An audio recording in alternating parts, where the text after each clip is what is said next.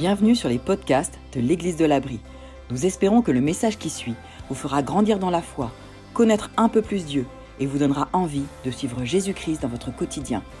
Bonne écoute. Donc euh, maintenant découvrir la dernière partie d'une série de, euh, de six épisodes consacrés à l'intégrité qui va nous être apportée par Benoît Janson. Vous pourrez découvrir ou redécouvrir toute ou partie de cette série de messages sur notre chaîne YouTube ou alors en podcast. Je vous souhaite une très bonne écoute. Bonjour à tous. Bonjour. Bonjour à vous qui nous regardez en ligne. Je sais qu'il y en a qui nous regardent de loin en direct en ce moment. Bonjour. Très heureux d'être avec vous euh, pour cette dernière célébration de l'année, de l'année 2021. Euh, dernière célébration où en fait vous avez vu le thème aujourd'hui c'est Noël. Ça ne sera pas du tout l'objet de mon message. Alors à la fin du message, je ferai peut-être un pont quand même avec, cette notion de Noël, donc vous saurez que c'est la fin du message. Voilà. On va poursuivre sur euh, notre série, notre série sur l'intégrité, et on va commencer avec cette remarque suivante. Il est possible de rester en dehors des ennuis tout en n'aidant pas celui qui a des ennuis. Il est possible d'être financièrement responsable tout en étant complètement égoïste.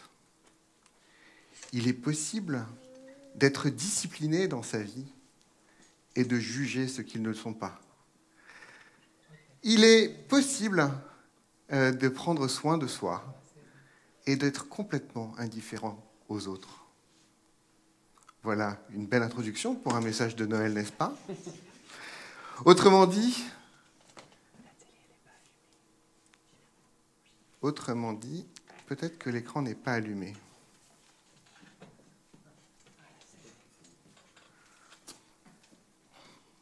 Ça ira mieux. Connexion. C'est bon, il s'est passé quelque chose? Ah, voilà. Merci. Il faut faire des études. Hein. Il est possible d'être une bonne personne sans faire de bien. Plus loin? S'il vous plaît. L'écran d'après. Il est possible de... Ah, non, celui d'avant. Voilà. Il est possible de faire... Il est possible d'être une bonne personne sans faire de bien à autrui. N'est-ce pas? En tout cas, c'est ce que pensaient les pharisiens. Vous savez, les pharisiens, c'est ces religieux du premier siècle. C'est ce que pensaient les pharisiens. Et Jésus, quand il est arrivé, il a renversé un petit peu tout ça, et c'est ce qu'on va voir aujourd'hui. Euh, notamment pendant euh, le sermon sur la montagne, vous savez, ce discours qu'il a donné, Jésus a à plusieurs reprises eu cette formule rhétorique qui était, de dire, vous avez appris ceci, mais moi je vous dis cela. Vous avez appris ceci, et moi je vous dis cela. À chaque fois, il montait la barre. Vous avez appris ceci, mais moi je vous dis qu'en fait, ça n'est pas possible d'être une bonne personne si vous ne vous inquiétez pas des autres. Voilà. Alors aujourd'hui, nous, nous, sommes donc sur l'intégrité et je voudrais qu'on reprenne ensemble la définition qu'on a vue de l'intégrité depuis une paire de fois. Alors peut-être que vous la savez par cœur, on ne va pas la mettre tout de suite sur l'écran, j'aimerais vous entendre, c'est moi qui vous écoute aujourd'hui. L'intégrité, c'est Ah ouais. Anti-sèche. L'intégrité, c'est faire ce qu'on doit faire, même si ça nous coûte. L'intégrité, c'est faire ce qu'on doit faire, même si ça nous coûte. C'est comme ça qu'on l'a défini. On l'a défini de manière courte, de manière à pouvoir se la répéter, de pouvoir la réutiliser quand elle vient. Euh, avec l'intégrité, on a vu plein de choses intéressantes. On a vu notamment que euh, ben, cette intégrité, euh, quand c'est nous qui sommes défaillants, on a plutôt tendance à l'éluder. Alors que quand c'est l'autre, on le voit tout de suite.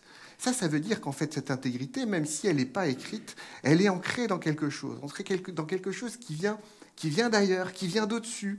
Alors pour ceux qui croient, ça peut être Dieu, pour ceux qui ne croient pas, en tout cas, on est tous redevables de ce on doit, on doit, on doit faire. Et ce qu'on a vu aussi, c'est que euh, on peut être aussi parfois, euh, quand, on manque d'intégrité, quand quelqu'un manque d'intégrité dans notre entourage, eh bien, il y a toujours quelqu'un qui va être amené à payer l'addition. Et très souvent, cette personne, ça va être quelqu'un qui va être dans nos plus proches cercles. Au cours de cette série, on a eu un, verset qu'on a répété quasiment à chaque fois, qui est tiré des Proverbes. Ce verset dit cela. L'intégrité guide les hommes droits. Et à chaque fois, je vous ai répété que les hommes droits, ça voulait dire que c'était une histoire de posture. On se redresse. Ok, ça c'est physique. Mais cette posture, c'est aussi cette idée de regarder loin, de regarder au-delà des obstacles et de ne pas être focalisé sur euh, l'instant présent. Mais les tricheries des gens infidèles les mènent à la ruine. Alors, on a vu euh, donc pendant cinq épisodes jusqu'à présent tout ce qu'on pouvait dire autour de l'intégrité. Aujourd'hui, j'aimerais qu'on se focalise un peu plus sur ce qui se passe avec Jésus. Parce que quand on est chrétien, donc euh, ce n'est pas forcément le cas de tout le monde ici, et, ça pose aucun problème. Vous êtes tous les bienvenus, venez comme vous êtes. Mais du coup, vous pouvez aussi regarder les chrétiens et les challenger par rapport à ce que je vais vous raconter. Parce que quand on est chrétien, c'est croire que chrétien, c'est croire que Jésus est mort pour notre péché, ressuscité d'entre les morts, et qu'on veut le suivre. Eh bien, Jésus est un exemple pour nous. Et donc, on va voir quelque chose qui relève de la vie de Jésus. Parce qu'en fait, à la fin de sa vie, Jésus avait un certain nombre d'adversaires. Et ces adversaires, en essayant de le piéger, ont dit aussi des choses très justes à propos de Jésus, et Jésus a réagi aussi de manière assez intéressante et assez inspirante pour nous. Mais les adversaires de Jésus avaient un problème. Il y avait un problème, c'est que Jésus était sans arrêt entouré autour de, entouré de foule, regardez. Ils avaient peur des réactions de la foule, car tous considéraient Jésus comme un prophète. En fait, quand Jésus sortait, il y avait toujours cette foule qui était agglutinée autour de lui.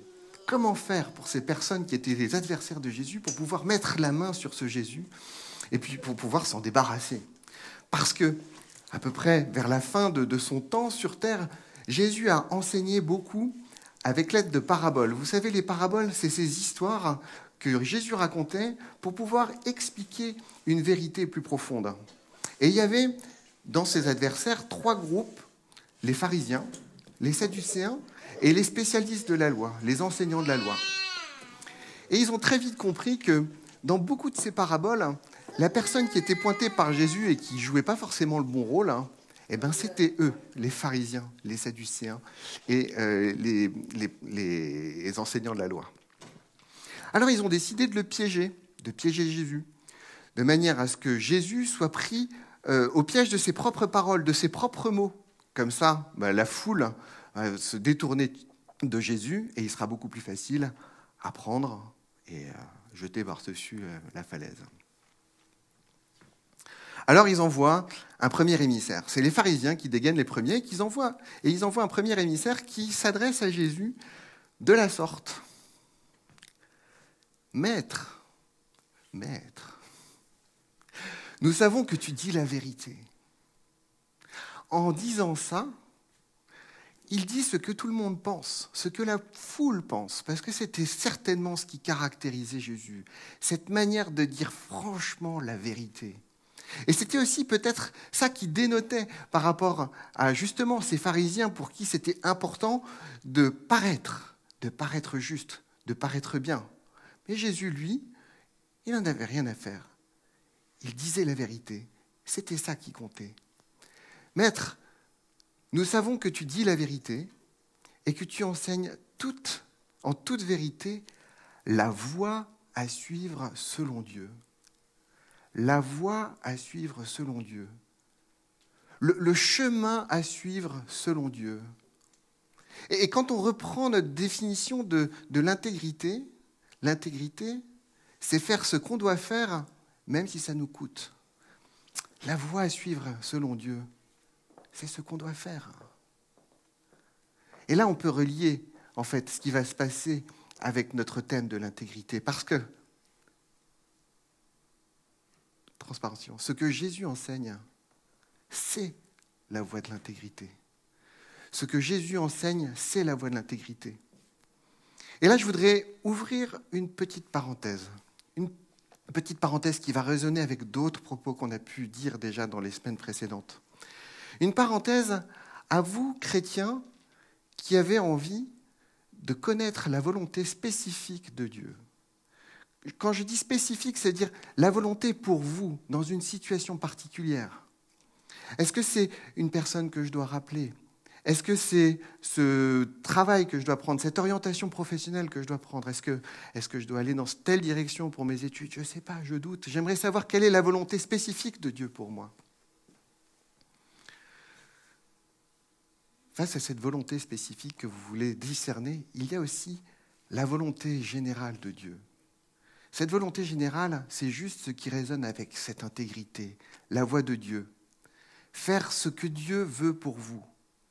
Si vous ne faites pas le béaba, ou du moins ce que Dieu a déjà dit pour vous qu'il fallait faire, alors dans ce cas-là, vous n'aurez pas de clarté sur la volonté spécifique de Dieu. Vous, me suivez?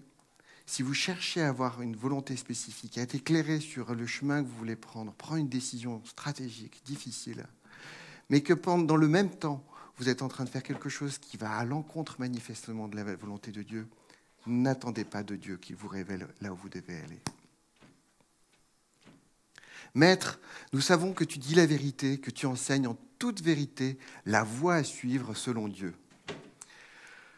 Tu ne te laisses influencé par personne. L'influence. Vous savez, là, ce qu'il est en train de pointer, c'est le franc-parler de Jésus. Jésus qui parlait en toute transparence, en toute vérité. Et ça nous interpelle pour nous aussi. Est-ce que quand on se parle, est-ce qu'on, quand on se parle, on se parle en toute transparence, en toute vérité, quoi qu'en pensent les gens en face Est-ce que notre propos, c'est vraiment le reflet de notre pensée? Ou est-ce que notre propos, c'est quelque chose qui est fait On ne dit pas exactement ce qu'on pense parce que ça pourrait être mal reçu. Et là, ce que pointe le messager des pharisiens auprès de Jésus, c'est que Jésus, lui, il voulait dire ce qu'il pensait, il voulait parler de, ce que Dieu voulait pour les hommes. Peu importe si parfois ça heurtait les personnes, peu importe si parfois ça les mettait en colère. Si je suis, moi, Benoît, guidé par ce que vous pensez de moi, alors je ne pourrai pas agir au mieux pour vous. Si ce qui compte pour moi, c'est de rester dans une bien-pensance, si ce qui compte pour moi, c'est d'être lisse, que, rien qui ne sorte de ma bouche ne vous heurte, mais le jour où vous m'avez offensé, ou le jour où vous avez offensé l'un de mes enfants, est-ce qu'il faut que je me taise? Non. C'est pas bon pour vous, c'est pas bon pour moi. Il faut qu'on se dise les choses. Et parfois c'est difficile, et parfois c'est dur, et parfois ça met en colère. Et c'est ça qu'il faut dire. Jésus ne se laissait pas influencer par les autres. Tu ne te laisses influencer par personne, car tu ne regardes pas la position sociale des gens. Ben oui, les gens regardent à la position sociale parce qu'ils se disent que les gens qui sont élevés dans la société, c'est des gens qui, vont pouvoir influencer pour les personnes. Mais Jésus, Jésus, bah, il se comportait finalement comme Daniel, hein, dont on a raconté plusieurs histoires, euh, qui en fait bah, faisait confiance à Dieu tout simplement pour les conséquences, qui disait ce qu'il pensait, qui faisait ce qui était juste, et qui laissait à Dieu les conséquences. Qu'importe les puissants, qu'importe. Et euh, Jésus, euh, finalement, agaçait ce monde, ce monde de pharisiens, ce monde de sadducéens, parce que c'était des gens qui étaient euh, concernés, qui étaient, qui se, qui, concernés, qui étaient, qui, qui, qui étaient préoccupés. Voilà. C'était des gens qui étaient préoccupés parce que pensaient les autres autour d'eux. C'était des gens qui étaient préoccupés par leur ascension sociale. C'était des gens qui étaient préoccupés par le pouvoir. C'était des gens qui étaient préoccupés par le nombre de followers qu'ils avaient sur Twitter. Vous voyez? Et Jésus, lui, il n'était pas là-dedans. Et du coup, il ne comprenait pas. Jésus n'était pas bon par intérêt. Les, les, autres étaient bons parce que, en fait, ils avaient compris de la loi de Dieu que le fait d'être bon, le fait de, bien, se comporter, le fait de faire le sabbat comme il faut, le fait euh, d'être euh, honnête comme il faut, etc., alors dans ce cas-là, ça nous mettait dans le camp de la bénédiction de Dieu. Et donc, tout allait bien aller pour nous. Finalement, le fait de bien faire les choses, de bien appliquer la loi, d'être bien propre, bien, bien pur, bien tout ce comme il faut, l'objectif, c'était de s'attirer les bénédictions que Dieu avait données dans son alliance et surtout de protéger ces bénédictions, comme si c'était un capital. Jésus va, va, bien au-delà de ça. Jésus va bien au-delà de ça. Alors, euh, donc le messager s'approche de Jésus et lui pose la question suivante. A-t-on, oui ou non, le droit de payer les impôts à César? C'est une question qui était là pour piéger Jésus. Vous vous rendez bien compte, cette histoire d'argent, ça, peut stresser un petit peu. Je ne vais pas rentrer dans le détail de la manière dont Jésus a répondu, mais globalement, il les a mouchés. Il les a renvoyés dans les 22, et c'était fini. Et on a retenu de, cette histoire cette phrase qui est rentrée aussi dans notre langage à nous, Rendez à César ce qui est à César et à Dieu ce qui est à Dieu. Ça vient de Jésus, cette phrase-là, et ça vient de ce moment-là. Rendez à César. Alors, voilà, les pharisiens mouchés. Donc après, on va s'occuper des Sadducéens qui viennent aussi avec leurs petites questions pour essayer de coincer Jésus. Les Sadducéens, eux, ils font ce qu'on appelle en physique une expérience de pensée. Ils racontent une histoire qui est complètement théorique pour essayer de voir comment Jésus va réagir par rapport à cette histoire. Et euh, la réponse de Jésus est très intéressante. Il commence sa réponse par dire, vous êtes dans l'erreur parce que vous ne connaissez pas les Écritures. Or, le passe-temps des Sadducéens, c'est précisément d'étudier les Écritures. Vous imaginez la foule Ça devait être jubilatoire. C'est Sadducéens qui nous embêtent. Jésus, la première chose qu'il a dit, vous ne connaissez pas les Écritures. Et il leur montre pourquoi ils ne connaissaient pas les Écritures. Les Sadducéens, mouchés. Round 2. Et puis vient donc maintenant la troisième catégorie. Alors, c'est euh, voilà, ce qui se passe en apprenant que Jésus avait réduit au silence les Sadducéens, les, les pharisiens déjà avant, mais les pharisiens se réunirent et qu'est-ce qu'ils font? Toujours pour le piéger. L'un d'entre eux, un enseignant de la loi, donc cette troisième catégorie dont je vous parlais, voulut lui tendre un piège. C'est toujours pour lui tendre un piège qu'ils sont là pour poser ces questions, qui sont au demande des questions intéressantes. Il lui demanda, Maître, quel est dans la loi le commandement le plus grand? Et à cette question, il avait une réponse toute faite. Et tous les juifs autour de lui avaient une réponse toute faite. Alors Jésus, qu'est-ce qu'il fait? Jésus lui répondit avec la réponse toute faite. Qui est juste Qui est juste? C'est bien ça qu'on leur enseignait. Et c'était cohérent avec leur pensée. Tu aimeras le Seigneur ton Dieu de tout ton cœur, de toute ton âme et de toute ta pensée. C'est là le commandement le plus grand et le plus important. Ah, il devait être soulagé. Ah, au moins il dit la même chose que nous. Mais, quand les, gens pensaient euh, aimer Dieu, ils, non, quand les gens pensaient aimer Dieu, ils, pensaient derrière cela obéissance à la loi.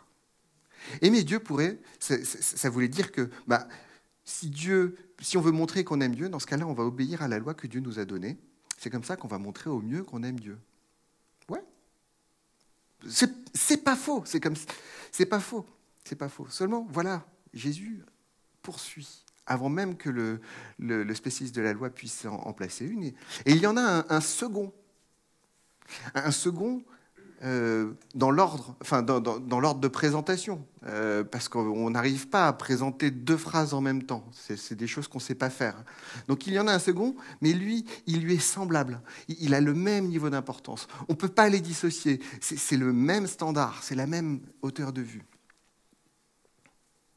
Tu aimeras ton prochain comme toi-même.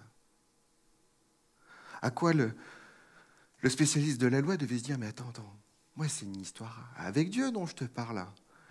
Qu'est-ce que vient faire le prochain dans cette histoire? C'était pas du tout, mais alors pas du tout leur préoccupation. Pas du tout. Vous savez, il est plus facile d'être une bonne personne qu'être disponible. C'est même possible d'être une bonne personne sans être disponible pour les autres. Et en fait, ce que Jésus veut pointer, et qui pointe à plusieurs reprises, c'est que le on doit, cette chose qu'on doit faire, n'est pas centré sur vous. Il est dirigé vers les autres autour de vous. Le on doit n'est pas centré sur moi. Il est, il est dirigé vers les autres autour de vous.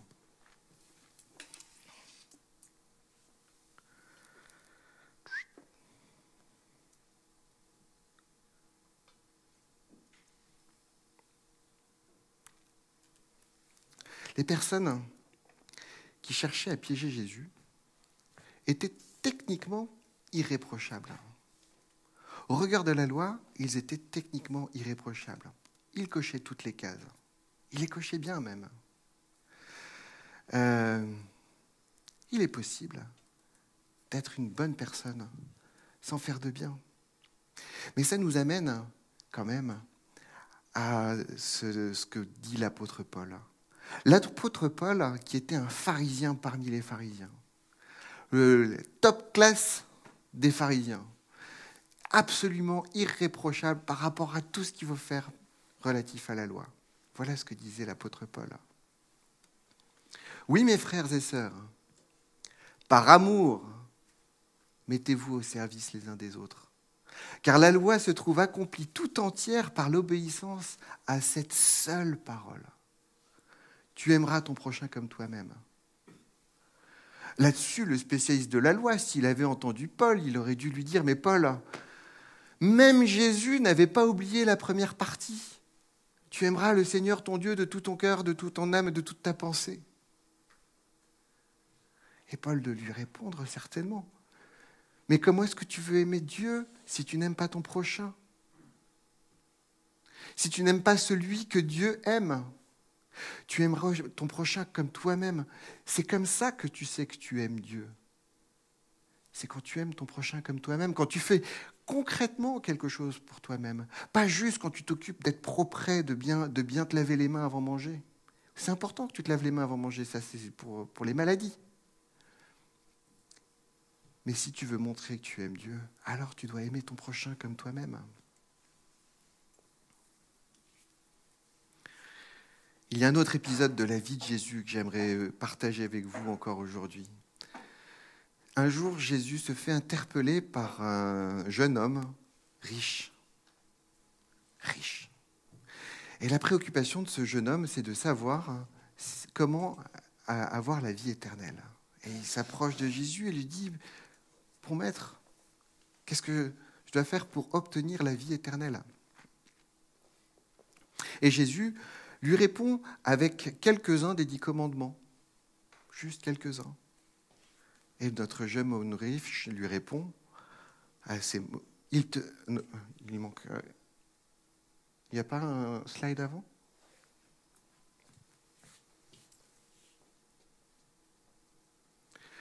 Il lui dit Tout cela, lui répondit l'homme, je l'ai appliqué depuis ma jeunesse.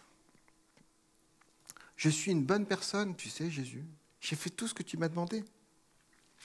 Alors Jésus lui dit, il ne te reste encore une chose à faire. Une chose à faire. Là-dessus, euh, certainement, le jeune homme riche qui est peut-être venu avec son serviteur, un scribe, Otis, lui dit Tu notes bien ce qu'il est en train de dire là, parce que c'est important, c'est pour mon avenir, c'est pour ma vie éternelle. Vas-y, note, c'est important ce que va dire Jésus. Il te reste encore une chose à faire.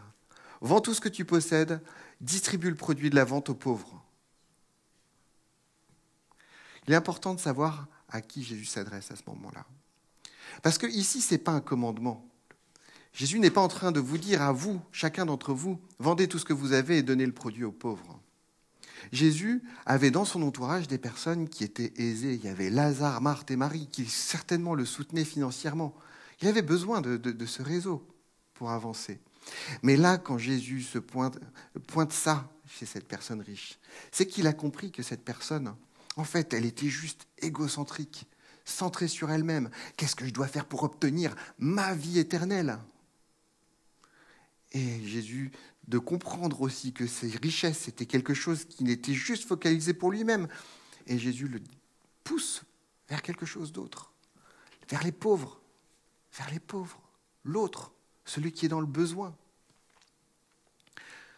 Tu peux faire plein de choses pour être bon, mais tant que tu ne fais pas quelque chose pour les autres, dans ce cas-là, tu ne sers à rien.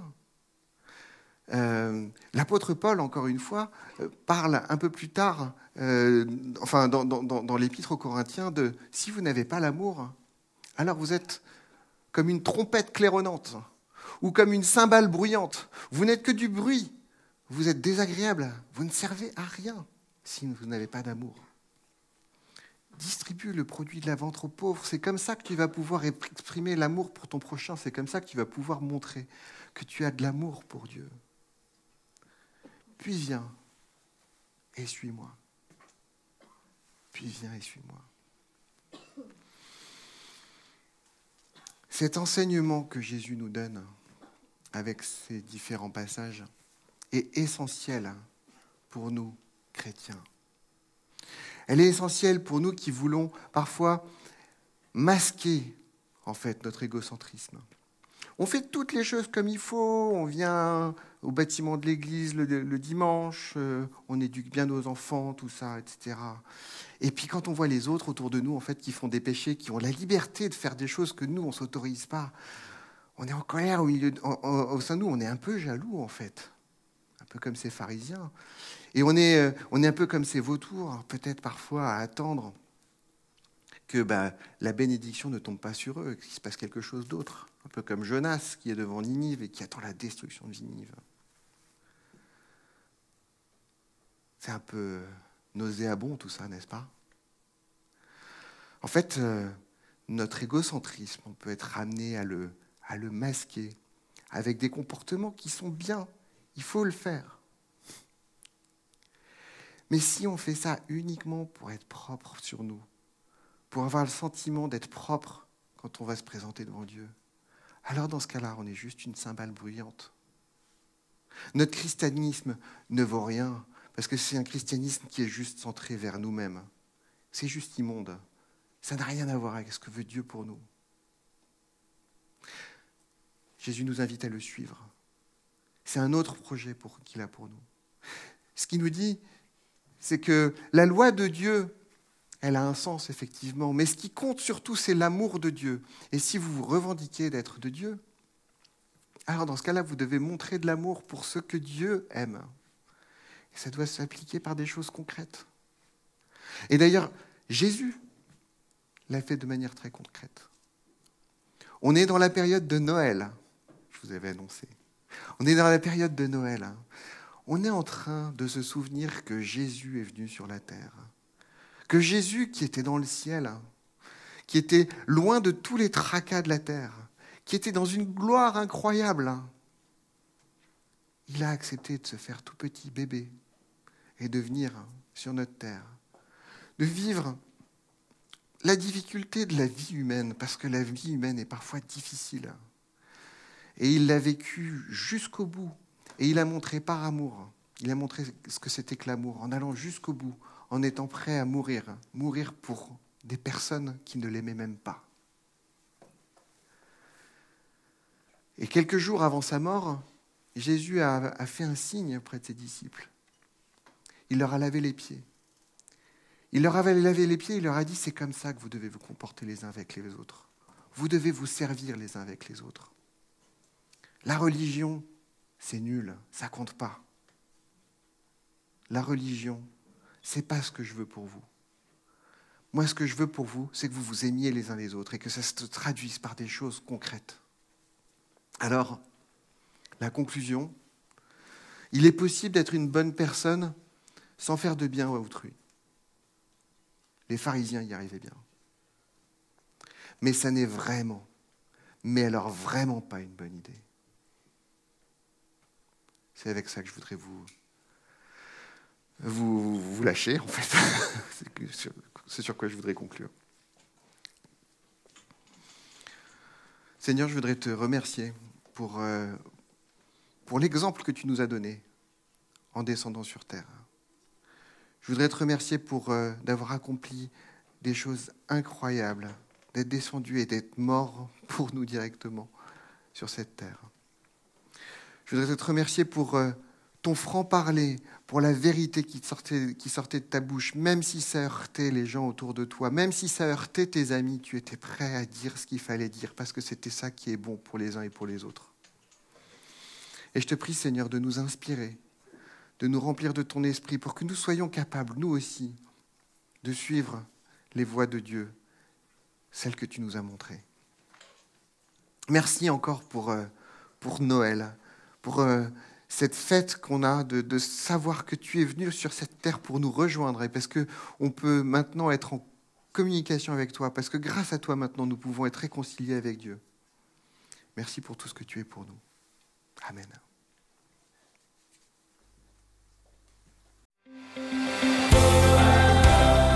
Nous espérons que ce message vous a fait réfléchir. Retrouvez d'autres messages sur la chaîne YouTube de l'Église de l'Abri. À très bientôt!